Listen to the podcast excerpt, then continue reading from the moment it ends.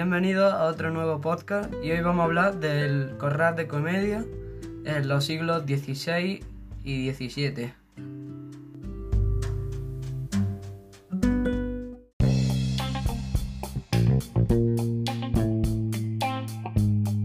Corral de comedia. En los siglos XVI y XVII se llamó un modelo de teatro público permanentemente instalado al descubierto en los patios y corrales interiores que separaban los edificios de vecinos en las principales ciudades españolas y luego de la América hispana.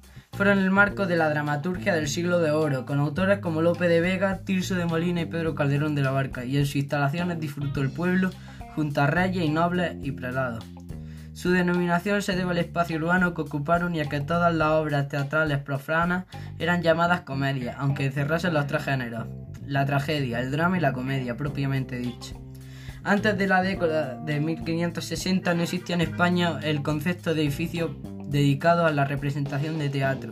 Las representaciones se daban además de en palacios, en las iglesias y en las plazas y calles de las ciudades, en salones o patios de casas particulares, de algunas posadas, patios de hospitales y en algunos almacenes.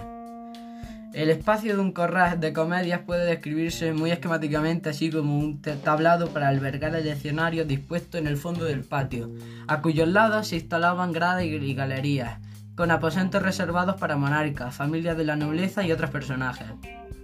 Frente al escenario, separado por el patio de piedra del corral, se levantaba la estructura de un modesto hemiciclo con dos niveles. En el superior, denominado de la tertulia, solía instalarse el clero, además del aposento de Madrid, eh, espacio de los corregidores o alcaldes, flanqueado por los aposentos de la Galería Harta reservado a personajes notables de la ciudad o del Consejo de Castilla. Debajo de la curia municipal se hallaba la cazuela de mujeres y bajo ella los dos palcos alojeros, instalados en la galería baja en la zona inmediata al zaguán de entrada al corral, en el porche situado al fondo del patio. Los hombres veían el espectáculo de pie, en el patio y, a cielo abierto, al final del cual se reunían, se reunían los temidos mosqueteros. En ocasiones los balcones y las ventanas de las casas contiguas servían de aposentos reservados para las personas nobles, fueran hombres o mujeres. El escenario y las gradas laterales podían estarse semiprotegidas por un tejadillo voladizo. Una de las primeras mejoras fue la instalación de un toldo que protegía del sol al público del patio y evitaba que hubiese zona iluminada y otra en, penumbra. Tanto en el tablado como en el patio existen algunas concomitancias en el modelo del teatro isabelino en Inglaterra. Corrales de comedia en España. El número de corrales de comedia en España aumentó a partir de 1600, como respuesta al entusiasmo del público y el apoyo de Felipe III y Felipe IV. Una de las instalaciones más antiguas conservadas es el corral de Comedias de Alcalá, y el único completo es el de Almagro, donde anualmente se celebra el Festival Internacional de Teatro Clásico de Almagro.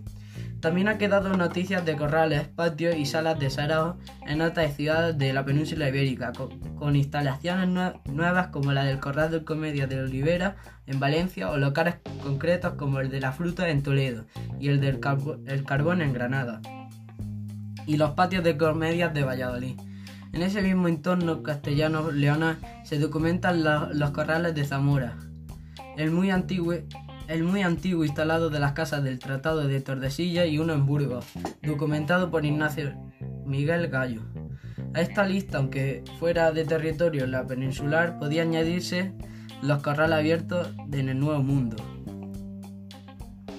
En el último cuarto del siglo XVI había seis corrales abiertos en la capital española, lo más reconocido, el de la Pachera, el de la Cruz y el del Príncipe, todos dependientes de dos cofradías, la de la Pasión y de la Soledad, instituciones de, beneficencia pública que obtenían sus fondos de las representaciones teatrales en los corrales. El Coliseo de los Caños del Perá, ordenado construir en el primer Borbón Felipe V, fue el último corral y sirvió de albergue a las compañías italianas en los primeros años del siglo XVIII hasta la construcción de 1703 del primero de los teatros levantados en la Plaza de Oriente.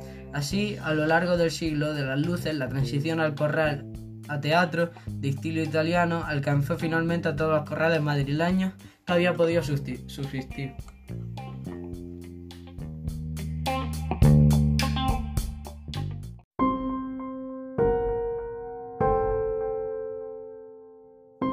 Bueno amigos, eso ha sido todo, espero que haya, os haya gustado y hasta la próxima.